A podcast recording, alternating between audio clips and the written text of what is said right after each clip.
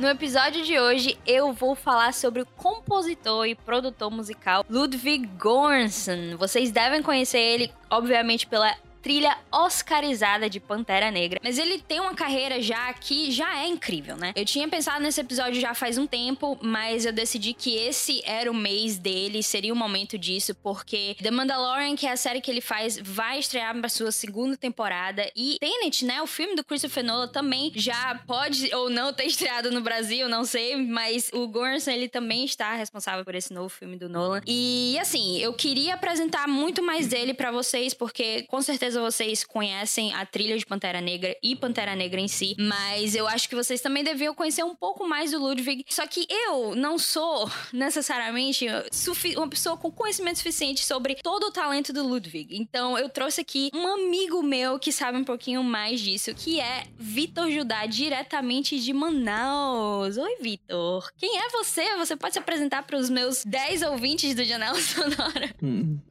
E aí, Luiz, tudo bem? Boa noite, pessoal pessoal. Meu nome é Vitor Judá, eu sou produtor musical. Eu sou aqui de Manaus, Amazonas. Além de produtor, eu sou músico, vocalista, tecladista, baterista e um monte de istas aí, é, multi-instrumentista no fim das contas. Uh! É, e um fã do trabalho do Ludwig desde a época do Childish Gambino e passando pela trilha sonora do Pantera Negra, Creed. É, e eu espero que eu vá ser um grande fã da trilha de Tenet também. Se o Vitor não for, aí ele e eu não seremos mais amigos. Então, já deixando aqui bem claro isso. então, gente, eu trouxe o Vitor, como você pôde ouvir aí, ele é uma pessoa multitalentosa. Além de tocar vários instrumentos, ele também tem vários talentos. E eu achei que não só o fato dele ser fã, também o conhecimento dele seria muito útil aqui pra gente. Então, a gente vai trazer um episódio para vocês bem cheio de informações mesmo, é, tentar o máximo aqui. E assim, a gente tá numa situação, num time muito bom pro Ludwig, inclusive, porque ele acaba de vencer um Emmy. Então, ele venceu um Emmy pela, pela trilha de Mandalorian e agora ele já tem Emmy, Grammy e Oscar. Então, só falta aí o Tony pra ele se tornar um igote. E ele, tipo, já tá. Eu com certeza isso vai rolar, né? Porque assim, só questão de tempo. Ele é super novo ainda, então acho que é, em breve teremos, teremos um igote. Mas já entrando aqui na carreira dele como produtor musical, como tu mencionou, Vitor, conhece ele desde a época do Childish Gambino, né? Que para quem não sabe é, é o nome do Donald Glover aí no mundo musical. Uh, mas eu, eu acho que vocês já conhecem. mas de qualquer forma, ele antes de ele, dele entrar nesse mundo de, de reconhecimento é, em trilha sonora, ele já tinha feito várias coisas já, mas antes dele se tornar essa, essa fama toda, ele começou a colaborar com o Childish Gambino, né? Eles se conheceram no set de Community, né? Porque o Donald Glover, ele trabalhava lá, fazia Community, a série, e o Ludwig era o compositor da série. Então eles meio que se conheceram lá e começaram a trabalhar juntos. E até hoje eles estão juntos, né? Faz, colaborando e, tipo, já eles trabalharam juntos todos os álbuns e, e, agora com, com This is America mais recente foi um sucesso absoluto. Então, Vitor, me diz um pouco como é que é essa parceria, assim. Eu conheci o Chad Gambino através do Awaken My Love, que é o álbum dele de 2016. Inclusive, eu não sabia que era o Donald Glover. Quando, me, quando eu vi a imagem assim, do Charles Gambino, eu pensei, mas esse é o dono de Glover, né? É, é, e aí, uma vez eu fui assistir um vídeo é, de uma série no YouTube que é tipo Desconstruindo a Faixa, né? Um negócio que eu também faço com as minhas músicas, que é mostrar parte por parte alguns segredos da produção, instrumentos que a gente não consegue ouvir que estão por ali, né? E aí o Ludwig fazia essa. É, é, é ele dava essa dissecada assim na música.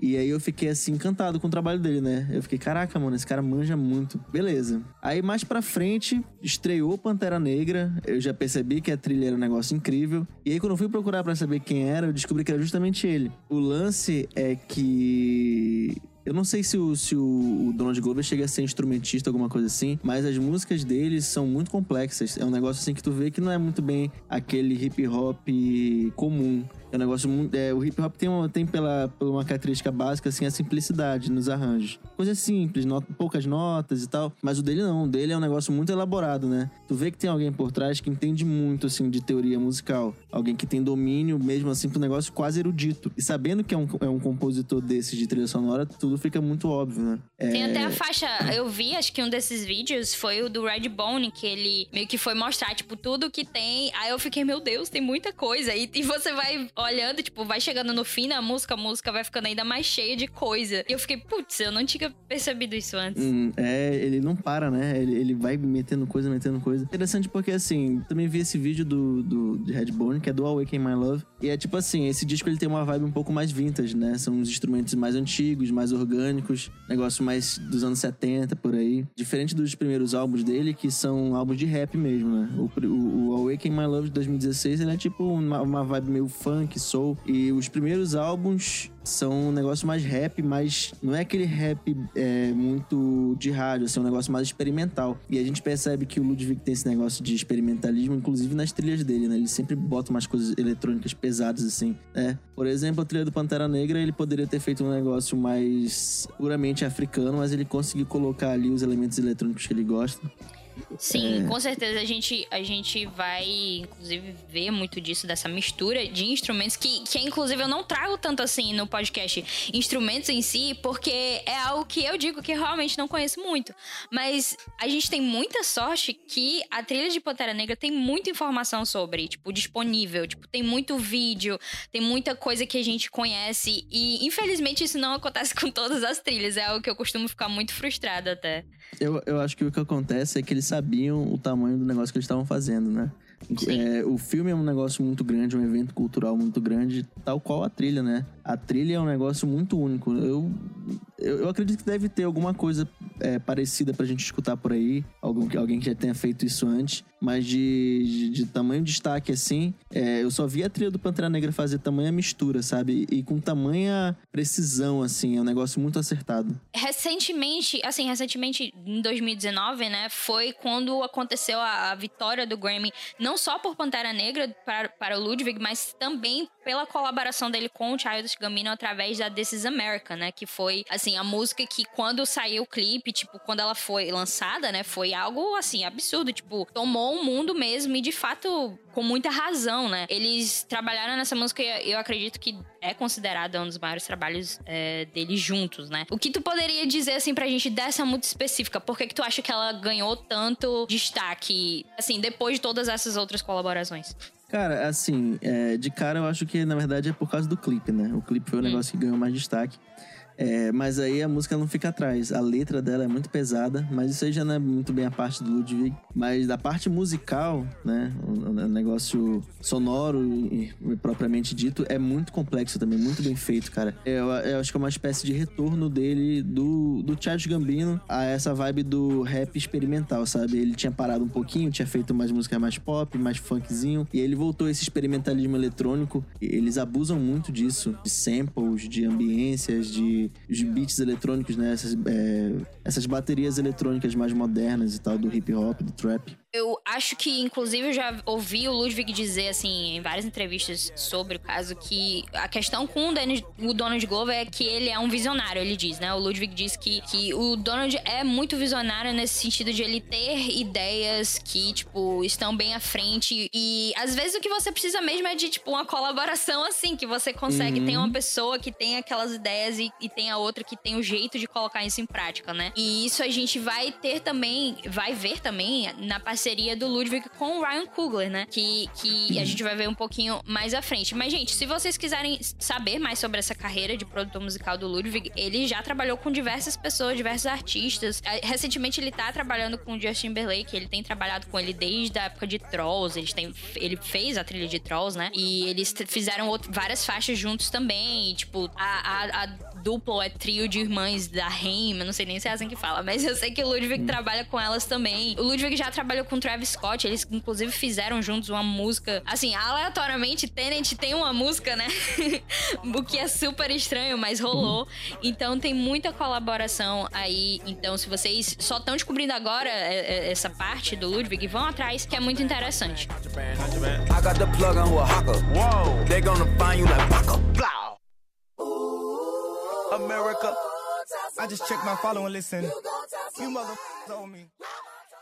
Antes da gente entrar na parte de Pantera Negra e da parte de cinema, é interessante que a gente fale sobre a carreira que o Ludwig teve antes disso, porque ele trabalhou em muitas séries de TV antes de pelo menos chegar até The Mandalorian que ele tá fazendo agora, né? Ele começou, como a gente falou antes, ele tava trabalhando em Community, foi basicamente o, início dele, assim, na, no mundo de trilha sonora. Ele trabalhou em todas as seis temporadas de Community e foi lá que ele fez, tipo, amizade com os irmãos Russo, com o pessoal que ele viria depois a encontrar novamente futuramente na carreira dele. É, então foram 110 episódios de Community. Ele também trabalhou em New Girl, que foi, tipo, 146 episódios de New Girl, muita coisa. É, então, assim, ele teve essa, essa experiência hum. de TV que foi algo que ele detalha em outros vídeos, mas é, tipo, algo bem repetitivo, só que dá muita liberdade para ele criar coisas que o pessoal nem tá prestando atenção. O pessoal que, tipo, tá fazendo esses, essas séries, meio que, ah, faz aí, qualquer coisa. Aí ele fazia, tipo, uma coisinha, o pessoal nem notava, ele sempre deixava passar é, essas liberdades. É, ele também fez um, um, episódio de Atlanta com o Donald Glover, né? A série do Donald Glover. E foi depois, quando ele chegou em The Mandalorian, que estreou em, no ano passado, né? 2019, chegou ao Disney Plus, primeira série aí do Disney Plus. E a primeira série live action Star Wars, né? Então foi, assim, uma coisa inédita e que já trouxe na, o que na época foi, tipo, a única terceira pessoa a mexer com Star Wars que não foi o John Williams, né? Já tinha sido o Michael Giacchino, já tinha sido o John Powell na, nas, nos dois filmes fora da saga e agora foi a vez do Ludwig Göransson. E eu acho que ele foi a pessoa que fez mais diferente de todo de, desses dois aí, foi ele que se distanciou mais do hum. John Williams, não só pela, pelo fato de que a série se distancia um pouquinho, mas que eu acho que ele aproveitou a oportunidade, né, Vitor? O que é que tu acha? Porque eu acho que tipo ele só, cara, eu vou fazer diferente aqui. Eu tenho certeza disso. Ele é um cara que tem muita personalidade no som dele. E isso, é, esse exemplo que tu deu de community é, é a prova disso, né? Eu acho que geralmente, assim, na, é, é uma fase que os caras têm que passar, é, trabalhar com TV, fazer uma, uma, coisa um pouco mais apagada, né? E aí ele vai lá e tem a oportunidade no cinema de mostrar a, uma, uma coisa que é realmente dele, que ele, pela, pela qual ele vai ser reconhecido. E é interessante que ele tenha conseguido fazer isso na TV também, né? Mandalorian não é bem aquela série episódica, assim, que cada episódio é uma coisinha, né? Um evento que acontece separado. É um negócio meio contínuo. Então ele, ele tem meio que essa liberdade de estar tá fazendo os temas sempre voltarem, assim. Coisa que eu acho que eu não vejo é, ser comum em outras séries, né? The Mandalorian, tipo, é, não é binge, né? Não é como a Netflix, que é, tipo, de uma vez só, mas, querendo ou não, é, tipo, uma história completa, né? Ele tem é. capítulos, por assim dizer. É, o famoso é, filme gigante, né? Sim. Eu acho impressionante como ele conseguiu fazer um negócio que se aproxima tanto do, do, do, tema de Velho Oeste, assim, sabe? E ao mesmo tempo é aquela coisa moderna dele, com o sintetizador, batida eletrônica. Eu acho legal Pode pegar aqueles temas, por exemplo, do Ennio Morricone, né? Que tem tipo aquela, aquele famoso... É, é, são sons assim que eles remetem muito à natureza, né? É, parecem é, bichos, assim, parecem animais. E o, o, o, a trilha de Mandalorian tem um pouco disso, né? Tem um sonzinho meio assim. É, eu não, não, não, lembro agora como é que é aquela flautinha, mas, mas tem um. Ai, tem, tem até um não sei se eu consigo fazendo, fazer. Né? É aquela. é, tipo isso. Eu lembro que é, é, essa, esse tema, inclusive, foi a primeira coisa a ser mostrada, porque antes da série estrear, eles lançaram o, o clipe de abertura, que era tipo o, o Mandalorian entrando naquele bar, e, tipo, aí a porta abre assim, aí começa esse tema.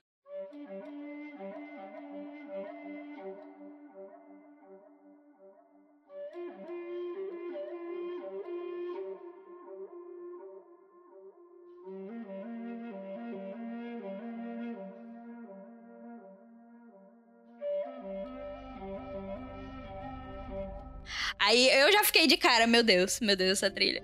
É.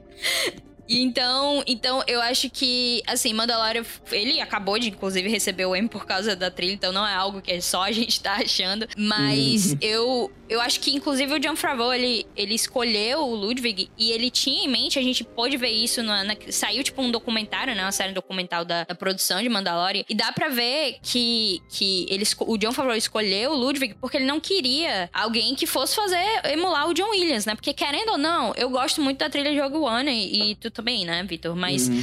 eu acho que o Giacchino, ele ainda tava muito próximo ao que era o John Williams e o John Powell nem se fala. Tipo, o John Powell nem conseguiu ser muito original, assim. Não, não quero, não não querendo jogar shade pro John Powell. Mas eu acho que o, o, o John chegou e disse pro Ludwig, cara, faz aí, brother. Pode ficar à vontade. Foi isso que a gente é, ganhou com The Mandalorian. Ele vai estar de volta aqui na segunda temporada. Inclusive, ele acaba de finalizar, assim, no momento dessa gravação, né? Ele acaba de finalizar a trilha, de gravar. Inclusive, tem um vídeo muito lindo do filhinho, ou é filhinha dele, não sei exatamente, o bebê dele, com uma roupinha de, de Baby Yoda. E ele com a flauta, tipo, correndo. Ah, E eu achei isso a coisa mais perfeita do mundo. Eu vou colocar linkado aí no, na- no post pra vocês verem.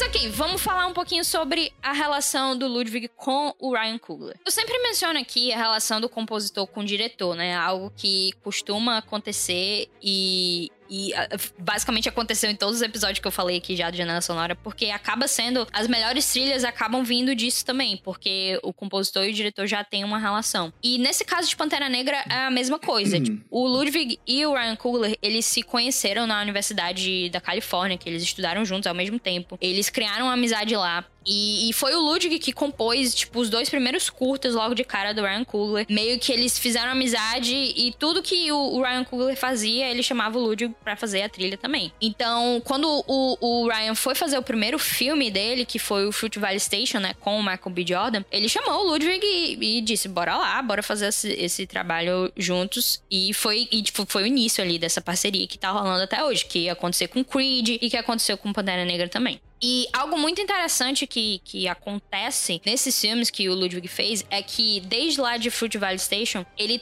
tenta pegar elementos do ambiente do filme pra colocar na trilha. Então, lá em Fruit Valley Station, ele pegou, tipo, o barulho do, do, é, do metrô, tipo, chegando na estação, sabe? Ele pega o barulho do metrô chegando na estação e incorpora pra trilha. No caso de Creed, foi, tipo, o pessoal lutando lá no- nos rings de boxe e ele coloca na trilha também. E, e Pantera Negra, ele só, só, somente foi pro Senegal, na África, porque ele tinha que pegar elementos é, que correspondessem com o que seria Wakanda, né? Mas antes da gente entrar em Pantera Negra, eu queria falar um pouco sobre Creed, porque eu acho que é uma trilha que acaba passando assim tipo, despercebido pelas pessoas, mas que tem muita, não só tipo assim, é, dicas de, de como o Ludwig trabalha, mas eu acho que ela, ela ao mesmo tempo respeita muito a franquia original de Rock, né? Que, que é a franquia original de Creed.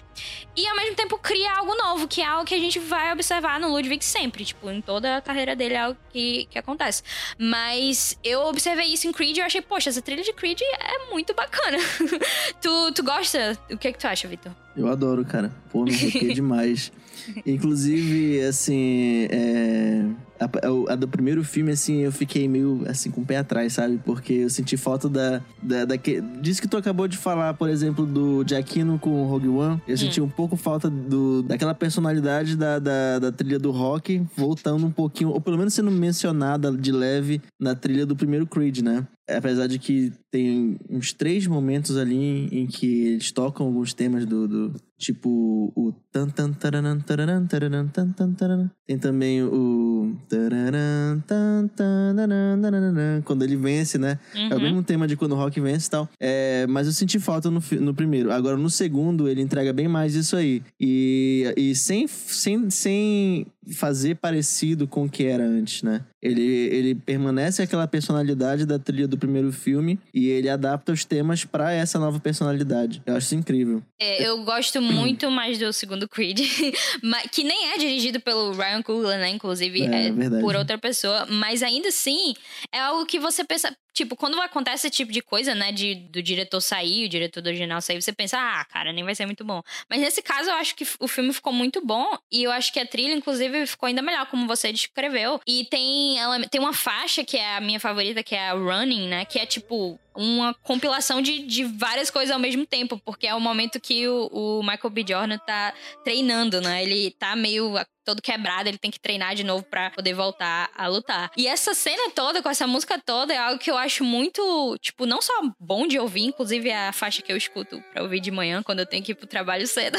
Hum, mas, mas também porque é o Creed. Tipo assim, você consegue entender que ah, a franquia ro- rock e tal, você lembra dessa sensação, mas você não tá pensando no tempo todo no rock. Você tá sabendo, ah, esse é o Creed, esse é o Creed, esse é, é- é o filme dele. E eu acho que isso que que é o, o, a coisa, entendeu? É isso que, que realmente faz é, a trilha ser muito boa. Além de que tem as músicas hum. com, com a Tessa Thompson, né? Porque, pelo amor de Deus. Eu, eu penso que talvez, talvez eles tenham pensado é, justamente em. Talvez eles tenham, eles tenham ido com medo de deixar muito parecido e ficar muito uma cópia, né? No primeiro filme. Uhum. Eu acho que eles perderam é, mais esse medo no segundo. Ao mesmo tempo, eles não deixaram, eles não, não perderam a mão e fizeram realmente essa cópia acontecer. Eles fizeram um negócio que respeitava muito aquela personalidade que eles criaram ali pro, pro próprio personagem, né? Mas trazendo a emoção daqueles temas do rock é, de volta. Então bate aquela nostalgia, mas sem sentir que tá saindo daquele clima pré-estabelecido, né? Eu acho legal que, assim, tu mencionou que ele, ele usa muito os sons do ambiente, né? Isso aí é um negócio da linguagem de hip hop mesmo. A, aquela coisa de você usar samples, né? Sons, é, seja de outra música, seja de um filme, ou seja do mundo real, assim. Às vezes você pega um áudio que você gravou no celular, traz pro computador e monta uma batida de hip hop por cima e pronto, tá, tá feito um instrumental ali. Ele usa muito essa linguagem de, de usar os sons ambientes. Tanto que o próprio Mandalorian é, não é bem um som ambiente, mas é um som que lembra uma coisa é, da natureza, assim. Parece, aquela flauta parece um, um, canto de um bicho, assim, né? No, no, Creed, como tu disse, a gente consegue ouvir os sons da porrada, assim, do, dos caras respirando forte, né? Em Pantera Negra, é, eu tava. Eu fui rever o filme, né? É, pra, porque, obviamente, sempre que eu vou fazer um episódio, eu tenho que rever o filme. Quando eu, tipo, eu tava prestando atenção, eu escuto a trilha bastante, assim, tipo, é algo que eu sempre tô ouvindo. Mas às vezes você esquece, né? Qual, qual cena que tá tocando qual faixa exatamente, o que é que tá acontecendo. E, cara, quando eu fui ver o filme, eu meio que percebi que elas, as faixas são montadas muito bem com o que tá rolando no filme, tipo, com o som ambiente que tá rolando, com tudo que tá acontecendo. Então é uma imersão absurda e, tipo, isso é muito importante quando você tá criando um filme, porque às vezes, existem filmes que, tipo, a trilha é muito alta, ou é muito, tipo assim, chama muita atenção, e você fica, meu Deus, o que tá rolando aqui? Ou às vezes a trilha nem tá lá e, e você não tá tendo esse suporte emocional que é necessário num filme. Mas no caso de Pantera Negra, é como se você de fato entrasse no filme completamente, tipo, você estivesse lá nesse ambiente. E, e, e, isso é incrível, tipo, isso realmente é o que, o que é uma boa trilha e o que eu acho que devia ser a principal forma de dar o Oscar para alguém. E graças a Deus que o Ludwig ganhou, porque o medo que eu estava dele não ganhar nesse Oscar era bem grande, mas deu certo. Hum. um, e, e, é uma trilha, é uma trilha que ela tem uma personalidade tão bem definida. Não é só a questão da melodia, do tema e tal. Não é você ouvir o tema e pensar. É você ouvir qualquer parte de qualquer faixa daquela trilha e você já sabe de qual filme é, né? Porque não tá na, numa melodia aqui, outra ali tá na estrutura mesmo da música, né? Tá no timbre, tá em como soa. Exatamente. Então, ainda bem, chupa Alexandre Desplat, você não ganhou o Oscar dessa vez.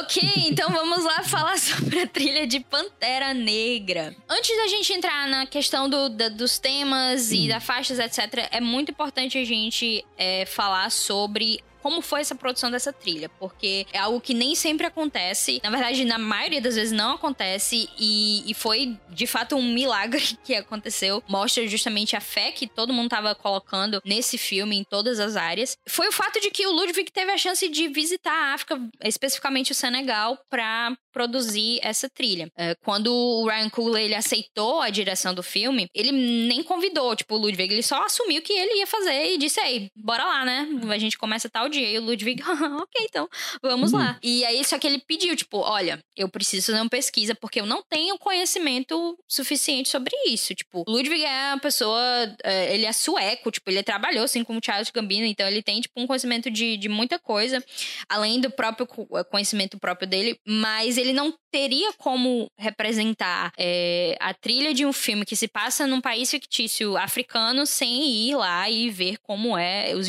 os instrumentos e como é o estilo, etc, etc. Isso fez parte também do que ele queria fazer, porque como Wakanda é um país fictício, ele podia literalmente criar qualquer coisa, né? Podia ser, podia ter qualquer som, porque, bom, é um fi país fictício. Mas ele tá inserido na África, então a gente supõe que, obviamente, ele vai ter esses elementos. E isso também se concretizou quando ele chegou lá, ele percebeu que a música é um jeito de contar histórias que eles têm, né? Então não tem como a gente não tem como ele teria, eh, teria como fazer essa trilha sem englobar esse aspecto é, na produção dela. Então, como eu mencionei antes, essa, essa produção de Pantera Negra foi muito bem documentada. Eu vou colocar vários vídeos na descrição para vocês checarem, poderem ver isso. O, a primeira coisa que o Ludwig, Ludwig fez foi é, ligar para um artista senegal, senegalês, ou é senegalense, eu acho que é senegalês, é, chamado Baba Mal. Ele é um cantor, tipo, artista mesmo, que tava fazendo, tava em uma tour uh, ao redor da África, e o Ludwig chegou, ligou para ele e disse: Ei, posso ir aí acompanhar a sua tour. E aí o Babamal disse: É,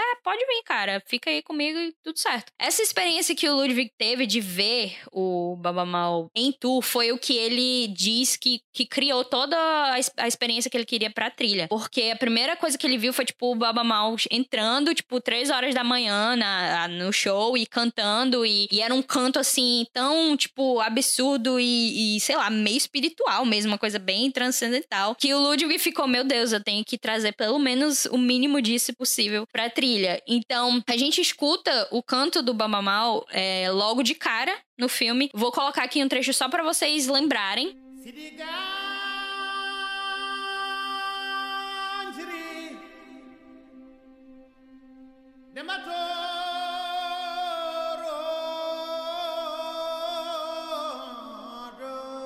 E aí, o, o Ludwig chamou o Babau, ei, faz, a, vamos participar, vamos colaborar aqui, faz um canto pra gente, pra justamente ser a entrada de Wakanda. Então, o canto dele foi a entrada de Wakanda. E a gente vai ver um, um pouquinho disso melhor daqui a pouco. O segundo aspecto da trilha é, foi com um percussionista chamado Massamba Diop, que foi com os instrumentos dos tambores falantes, que tem, é muito presente na trilha. E é usado principalmente no tema do T'Challa, né? E, e aí, esse instrumento, ele faz parte da, da cultura da África Ocidental, principalmente por essas pessoas chamadas griots, que eles são contadores de histórias, tipo, eles são responsáveis por passar a história da tribo e tal, de geração em geração. Então, esses tambores, eu vou colocar também aqui um trecho do som deles, mas a nível de, tipo, vocês obviamente podem ver isso no vídeo melhor, mas eles são tocados, tipo, eles são colocados debaixo do braço e meio que o percussionista, ele pode controlar, tipo, o tom, o som que sai dos tambores. Uhum. Mais ou menos isso, né, Vitor? Tô falando alguma besteira?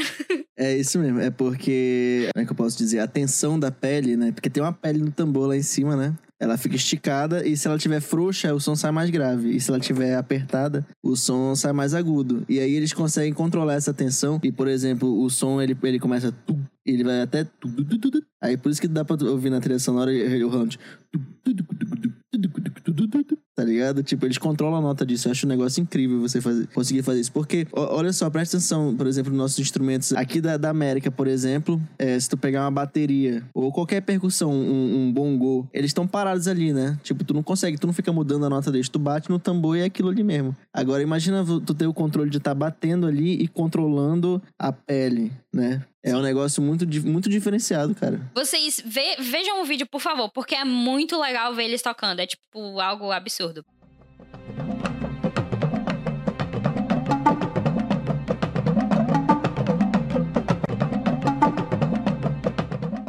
Então, esse foi, tipo, o segundo elemento importante da trilha. A gente tem também um elemento muito importante que faz parte bastante do tema do Killmonger, que é a flauta do povo Fula, que ela se chama Fulano. Ah, é basicamente isso o nome do instrumento. Mas é uma flauta.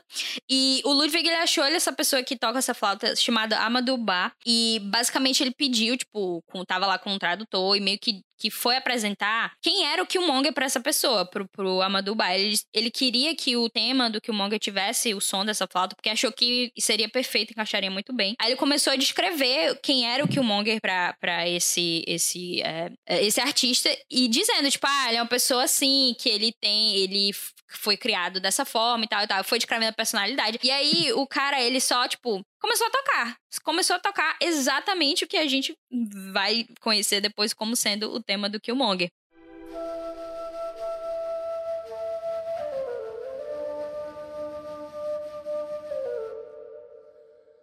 Tá, Música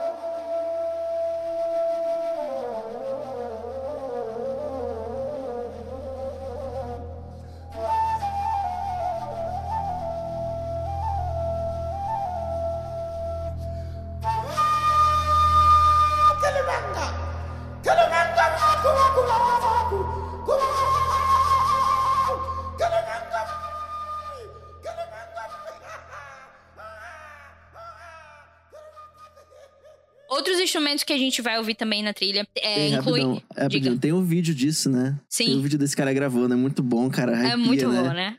Caraca. É. É muito bom, porque ele tá lá tocando e ele, tipo.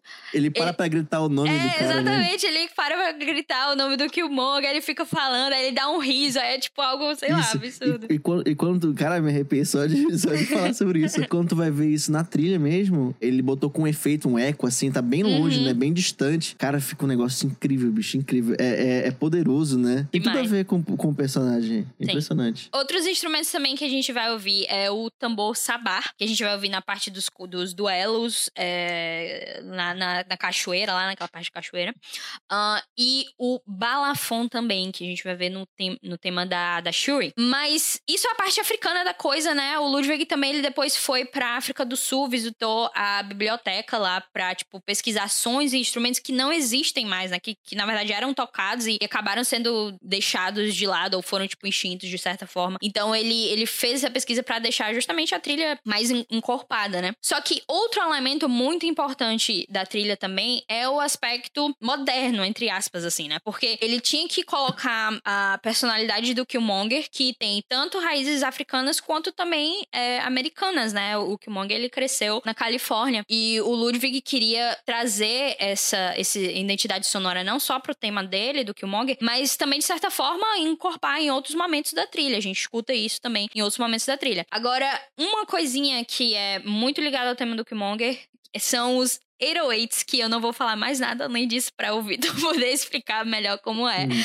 Vitor, diga lá, nos ensine. 808, é, no Brasil, a galera do, do, do funk e do trap chama de 808 mesmo. Mas é, eu também chamo de 808. Então, é um elemento do hip hop mesmo, que ele também trouxe pra trilha. E no caso é assim: é um grave que tem ali. Porque o que, que é esse 808? É uma bateria eletrônica antiga. Um instrumento antigo que o pessoal usava pra fazer hip hop nos anos 80, né? Hoje em dia a gente faz no computador. Naquela época tinha que ter uma bateria mesmo, um equipamento eletrônico ali que tu ia lá e, e criava teus, teus sonzinhos ali, né? E aí, é, essa máquina, ela tinha os graves, aquele tum, tum, né? Esses graves, ele- eles respeitavam a harmonia da música. Então, assim, tu podia montar um- quase que uma melodia com esses graves aí, sabe? Então, no hip hop, o pessoal começou a usar isso pra substituir o contrabaixo, sabe? Ao invés de ter um, um- um contrabaixo tocando ali, tu tinha um tum, tum, tum, tum, tum, tum, tum, tum.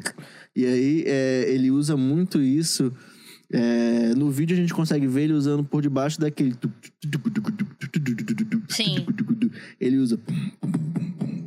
Exatamente. E no do Killmonger, ele, ele tem um momento ali na do Killmonger, eu acho que dá pra tu colocar aqui, né? Que é Uhum. só é só essa batida rolando.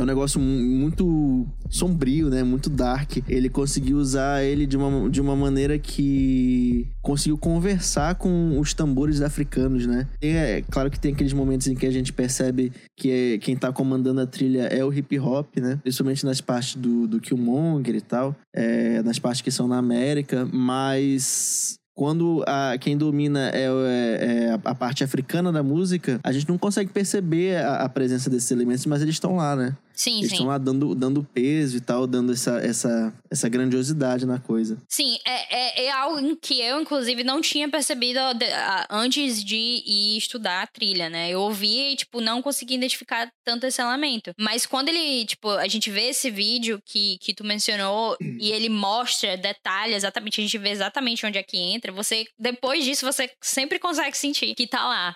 Então, é, sim, isso é algo que tá presente não só no tema do Killmonger, mas também ao longo de toda a trilha. E em cima de tudo isso, ainda tem o fato de que o filme tem que ser um filme de super-herói, tem que ter essa grandeza que só, tipo, uma orquestra clássica poderia dar. Tipo, o filme não poderia faltar isso também. Então, junto de todas essas partes que a gente falou, te- teve a parte da orquestra também. E o que o Ludwig disse que foi, tipo, o mais difícil de fazer foi incorporar a orquestra à música africana sem que a música africana deixasse de parecer africana, né? Sem meio que colocar elementos que deixar, tirariam essa essa identidade, necessariamente. Uh, mas ele conseguiu, e essa trilha é a única oscarizada uhum. da Marvel.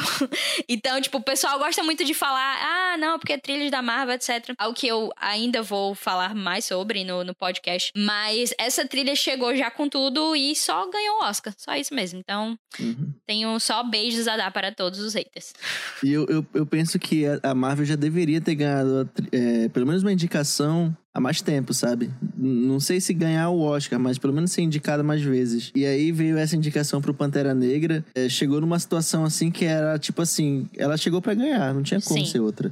Não, não tinha. tinha se, se, fosse outra, né? acho que eu tinha, sei lá, quebrado todas as, as coisas da minha casa. Eu, eu, eu, tinha, eu tinha desistido da minha carreira com, da música, assim. Eu, não, não, não, tem, não existe mundo para mim, pô, sabe? é, é, sério. Então, gente, vamos lá ouvir finalmente a trilha de Pantera Negra.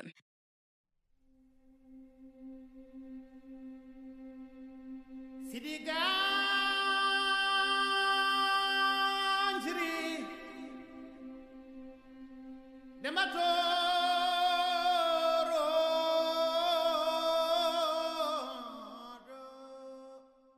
Esse é o canto de Baba Mal na língua Sossa. É Sossa que fala ou é Xossa? Sossa? Eu não sei. É o idioma, um dos dialetos africanos que é oficial de Wakanda, que foi falado inicialmente pelo pelo é, pelo T'Chaka lá no Guerra Civil, né? E se tornou a, a, linguagem oficial depois de Wakanda. E essa música que ele tá cantando, esse canto que ele tá cantando de início, ele fala sobre um elefante que morreu, que no caso tá representando o rei, né? O rei T'Chaka. E aí outro e o filho do elefante vai, né, assumir o lugar dele, assim como T'Challa. Mas a questão que ele tá cantando aqui, o filho não tá pronto ainda. Basicamente isso. E, e essa, esse canto é o que apresenta o Wakanda, é o que a gente escuta quando é, a Okoi, né, o T'Challa e a Nakia estão lá na nave e eles estão entrando é, em Wakanda. E a gente conhece pela primeira vez esse país aí. Então, quando eles chegam lá, o T'Challa vai descer da nave, é a primeira vez que a gente escuta o tema do T'Challa em si, que com os,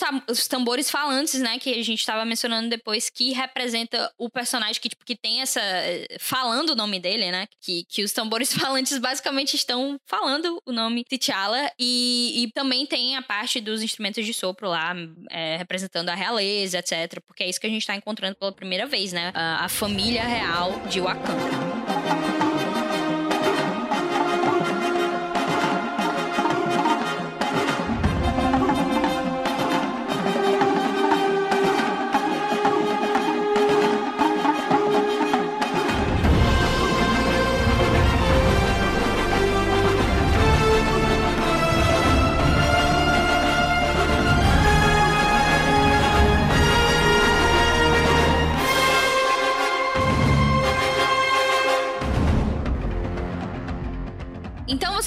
O tema aí do T'Challa dentro dessa, dessa faixa Wakanda, mas eu vou colocar aqui só o som dos tambores falantes em si com o nome T'Challa para vocês meio que ouvirem isso, porque é algo muito show.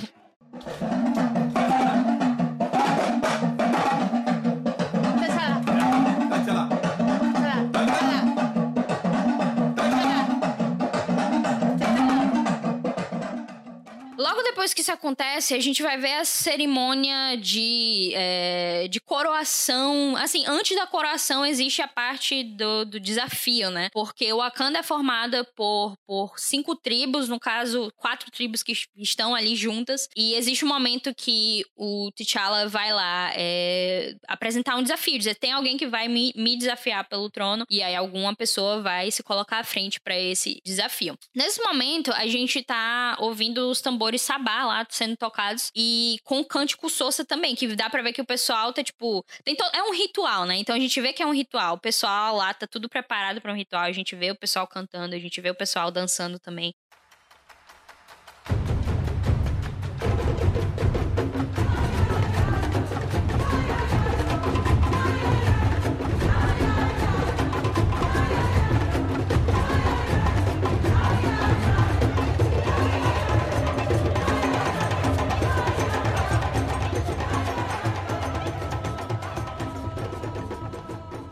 Quando o T'Challa ele é apresentado, dá pra ouvir é, o nome dele sendo tocado novamente, como a gente falou. E aí o ritual segue e o Mbaku, que é o líder da tribo do Jabari, aparece para desafiar o T'Challa, né? O Jabari, eles são uma tribo que ele fazia parte das, das cinco tribos, né? Só que o Jabari meio que deserdaram, foram, foram viver sozinhos lá nas montanhas, etc. E aí um Mbaku chega lá e diz que não, cara, eu vou desafiar que tu, porque tu não vai ser rei não, etc. Nisso, quando o Jabari chega, a gente escuta, o Jabari tem um tema também, que a gente nem percebe que mudou a situação, porque tá lá rolando, né, os tambores sabá e tal. E aí começa um tema que deriva diretamente disso. Então a gente escuta, uh, vai continuando os tambores, e aí a gente escuta, tipo, eu nem sei descrever, só que combina demais com o fato dos do Jabari estarem chegando, que parece, tipo, pessoas fortes chegando e falando, tipo, ah, algo assim. Eu vou colocar só, só pra vocês ouvirem, porque é melhor do que eu descrevendo.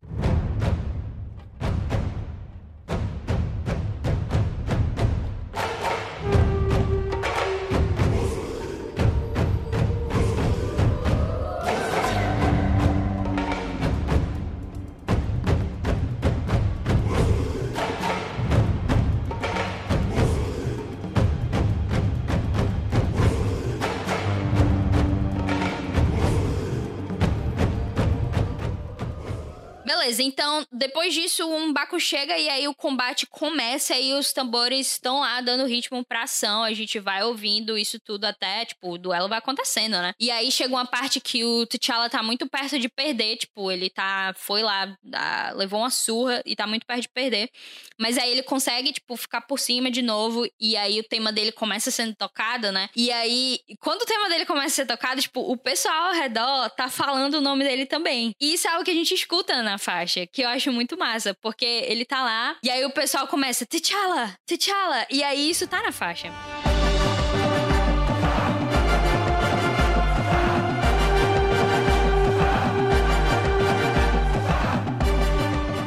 Então, acaba sendo, tipo, uma daquelas coisas de imersão que a gente acaba sentindo também nessa faixa. E aí ele consegue derrotar o Mbaku, diz pra ele se render lá, as pessoas começam a, a, a continuam esse canto do T'Challa, né? E é isso, ele vence, ele se torna o rei, finalmente, de Wakanda. O segundo grande tema que a gente tem nesse filme, na verdade, ele acaba sendo até maior do que o próprio tema do T'Challa, é o tema dos ancestrais, né? Porque quando o T'Challa, ele vai fazer aquele ritual de, de ir para o mundo ancestral e encontrar o pai dele, a gente é apresentado para esse tema e ele vai ser central para o filme porque ele representa a ligação do T'Challa com o Killmonger, né? É, a gente escuta essas relações na trilha, o que é algo que não é tão perceptível, tipo, se você não estiver prestando atenção, pelo menos eu acho que não é tão perceptível de início, mas depois quando você começa a escutar um pouco mais, você percebe isso, porque o que acontece é que o T'Challa e o Killmonger, eles são ligados por, por sangue, né? Eles são primos. E o Killmonger, ele, ele era um príncipe também, porque ele é um filho do irmão do, do rei, né? Ele era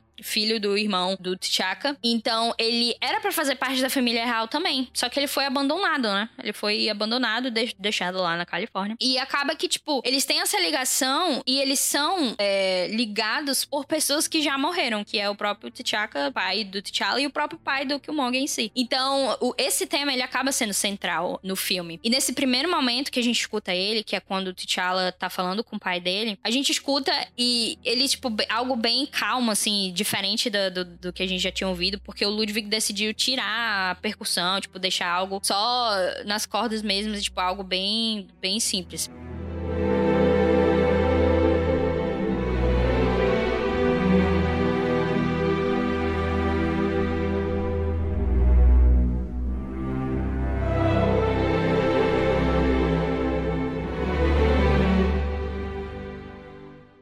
E, narrativamente falando, ele é o tema central desse filme. Pelo menos eu acho. O que, que tu acha, Vitor? Eu senti isso também. Eu, os momentos mais importantes, esse tema toca, né, cara? É aquele. Uhum. É esse aí, né? Eu sinto uma vibe meio Rei Leão quando toca hum. isso, sabe? Uhum. Né? Eu não sei se rolou uma inspiração mesmo, talvez. Talvez, assim, nessa missão dele de tentar fazer uma trilha orquestral que não fugisse muito da coisa africana, eu acho bem provável que Rei Leão tenha sido uma influência, porque foi uma trilha que conseguiu fazer isso 20 anos atrás, né?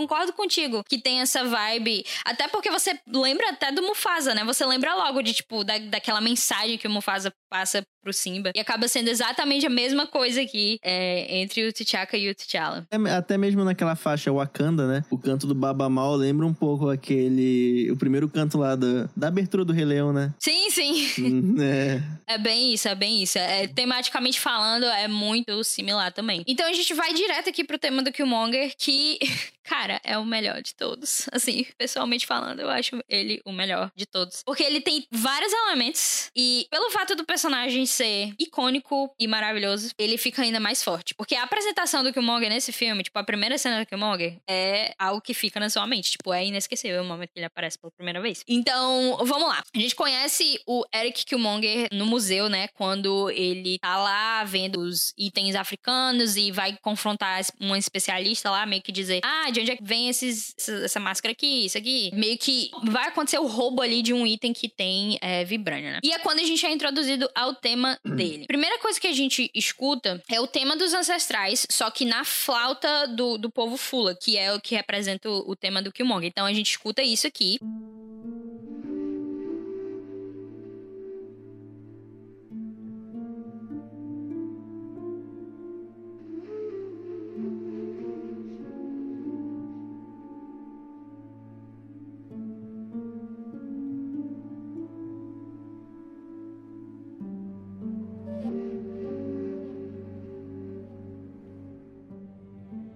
Esse é o tema dos ancestrais que a gente já ouviu anteriormente. E aí ele vai é, saindo e entrando no que é o tema do Killmonger em si.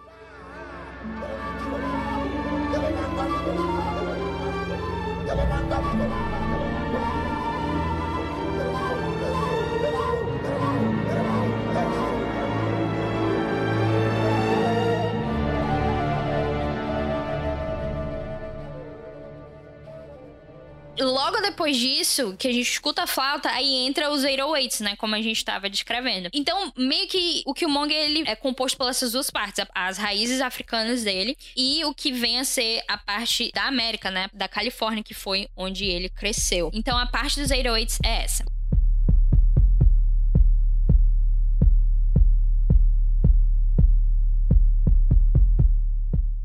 O que eu acho muito interessante é que o Killmonger ele acaba trazendo um senso de modernidade não só pra trilha, mas o fato de que ele vai afetar toda a Wakanda, né? Ele chega em Wakanda e ele pega, o, ele assume o trono por um tempo, ele quer, tipo, causar a revolução, etc. E ele é derrotado no fim, mas todo o propósito do Killmonger depois afeta o, o que o T'Challa tinha como certo, né? Então, o Killmonger, a partir do momento que ele é apresentado, ele tem uma, uma direta influência em toda a história. E na nível da trilha, isso também é ouvido. Como a gente falou antes, não só o tema dele tem a participação desses heróis, mas outros temas também têm a mesma coisa. E a gente vai ouvir bastante isso ao longo da trilha é, daqui em diante. Eu não sei se tu percebe que, tipo, a partir de 1 minuto e 20, mais ou menos, nesse tema do Killmonger, a voz do flautista ela permanece, né? Mas só que tá com um efeito muito sim, grande, sim. assim, né? Parece uma sirene de polícia, assim, uma coisa desse tipo, né?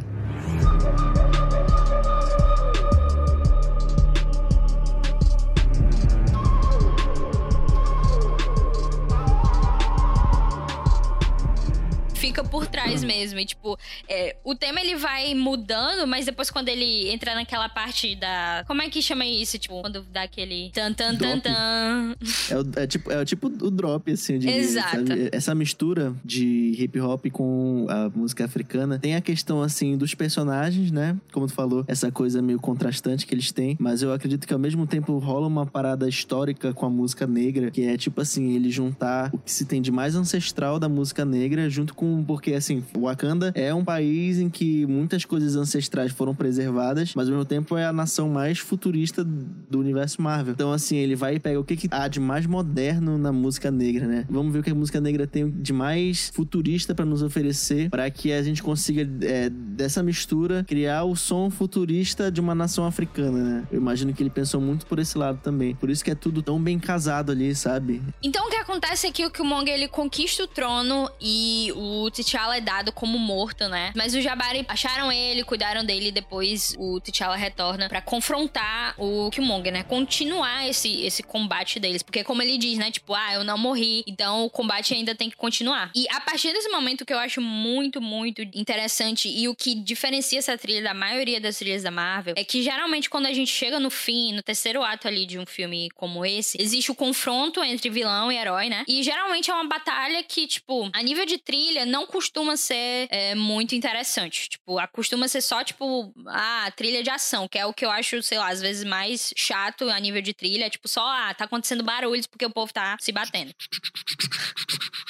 E, e, e, o que. Só que nessa, nesse filme, eles. O Ludwig incorpora tudo. Absolutamente tudo na faixa da, da luta. Porque começa. O T'Challa chegou lá, é o tema do T'Challa, chegou lá. Aí toca o tema dos ancestrais também. Aí ao mesmo tempo tá tocando os tambores sabá, que é aqueles tambores lá do duelo. Porque o duelo ainda tem que continuar, ou seja, tambores sabá. E aí tá tocando os 808s do Killmonger também. Uhum. E aí a gente escuta o som das, das Dora Milaje, né? As guerreiras. Uh, que protegem o rei, né? Já, esse tema já havia sido tocado no, na luta lá do cassino, quando a Alcoi tá lutando com o pessoal. Mas ela, ela, esse tema volta aqui, então é, é esse, esse aqui.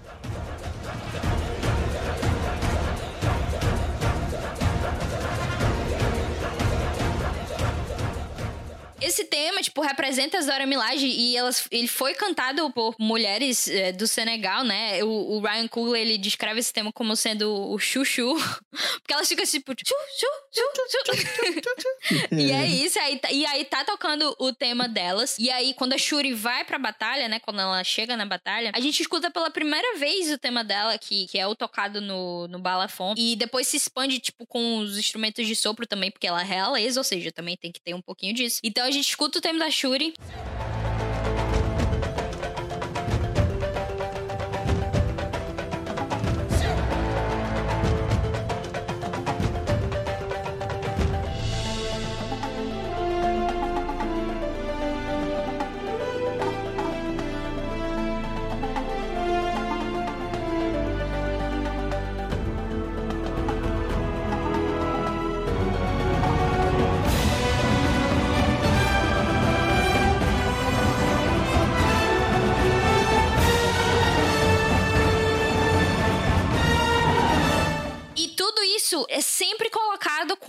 Quando o elemento estiver sendo apresentado em tela. Então, tipo assim, se a gente estiver vendo só o Killmonger, tá lá o tema do Killmonger. Se a gente estiver vendo um confronto entre o Killmonger e o T'Challa, provavelmente a gente vai estar tá ouvindo o tema dos ancestrais, porque os dois estão conectados por esse tema. Se tiver as Dora Milaje, então lá o tema dos Dora Milaje. Shuri, tema da Shuri. Então, é algo que vai sendo colocado e isso me deixa super feliz, porque isso não costuma acontecer. Geralmente é essa, só, tipo, barulhos. Essa The Great Moon Battle, né? Sim. É minha favorita, pô. Ela é muito Porque boa. É, é o, ela é o assemble da, dessa trilha Sim, sonora. Sim, né? exatamente, exatamente. Tudo acontece nessa música. E, e aí, quando o momento final chega, né? O T'Challa e o Killmonger estão lutando. E, e aí o T'Challa derrota o, o Killmonger, né? E, e, aí, quando isso acontece, a gente escuta o canto do Baba Mal de volta. E trazendo o som de Wakanda, né? E é quando o T'Challa vai mostrar pro Killmonger o, o pôr do sol de Wakanda, né? Que o pai dele sempre falou que era mais lindo do mundo. E aí o T'Challa leva o Killmonger lá para aquela parte de fora e a gente começa a escutar o tema dos ancestrais também, que essa faixa se chama a King's Sunset, né, que é um pôr do sol do rei. Essa faixa, tipo, ela, ela é tão poderosa, sabe? Assim, a nível não só dela mesmo como uma como uma música, mas a nível de história, porque esse momento no filme ele é muito poderoso, né? Ele é muito forte. O, e o que tá acontecendo é que o T'Challa tá levando o primo dele, que é, era, é família dele, ele, que ele teve que matar, porque o Killmonger ia fazer algo que, que era horrível, então ele teve que matar essa pessoa. E, a, e aí o T'Challa oferece a oportunidade de, de, curar o Killmonger, né? E o Killmonger, ele nega e ele fala essa frase aqui. Eu vou colocar o trecho dublado, porque é bem melhor do que eu falando. Só me joga no oceano. Com meus ancestrais que saltaram dos navios. Já que a escravidão era pior que a morte.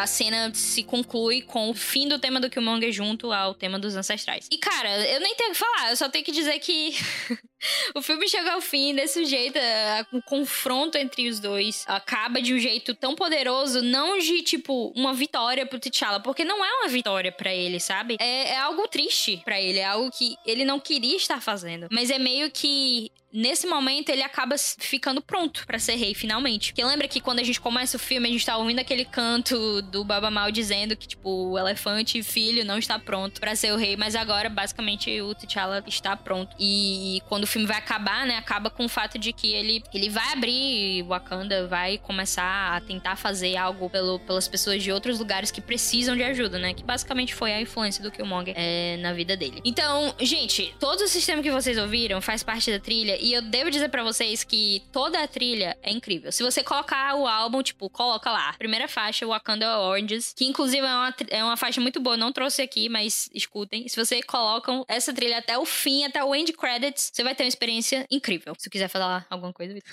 Hum, não, tá de boa. Ah, ok. Então vou passar para o próximo bloco.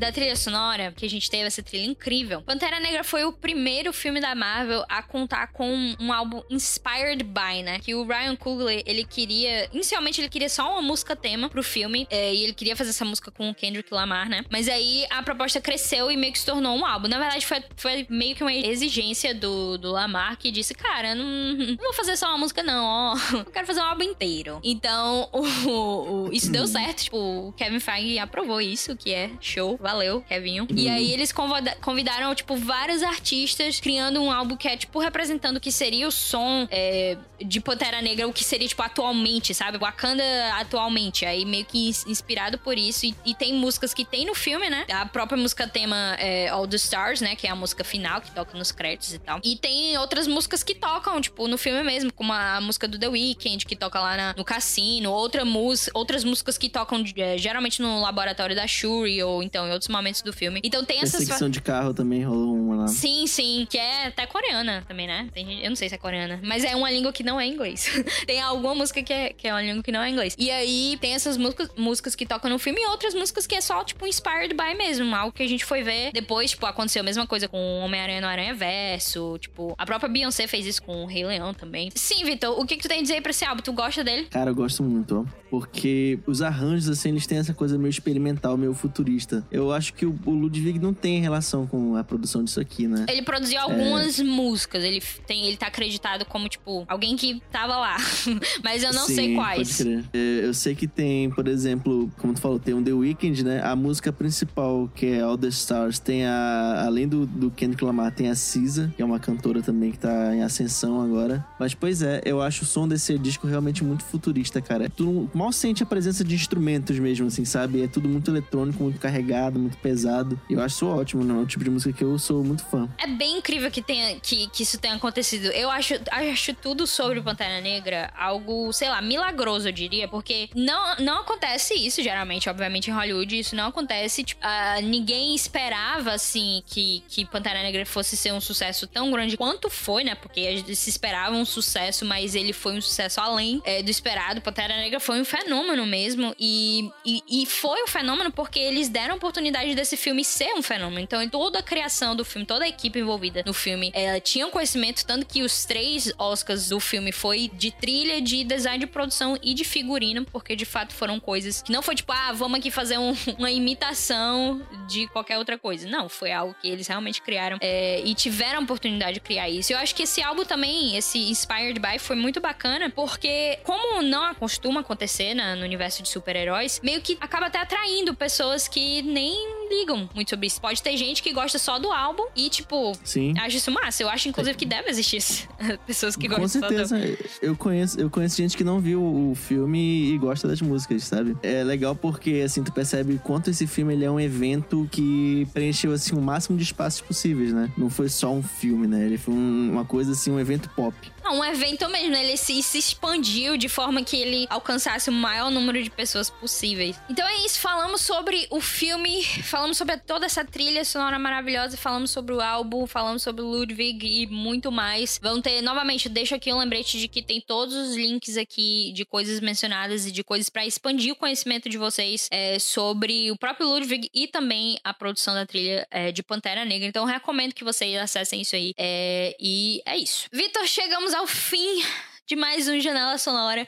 Muito obrigada por participar desse episódio. Seu conhecimento foi muito útil para mim e com certeza para os nossos queridos ouvintes. É, me diz onde as pessoas podem te encontrar aí nas redes sociais da vida. Em primeiro lugar, queria te agradecer, Luiz, pelo convite. Foi um prazer enorme porque tu sabe que esse é um tema que eu adoro falar a respeito. Música, no geral, é um tema que eu adoro falar a respeito, eu vivo por isso. E eu sou muito fã do Ludwig, sou muito fã da Marvel, do Pantera Negra do Kendrick Lamar. Então, assim, hoje foi realmente parece que é um programa assim para mim, né?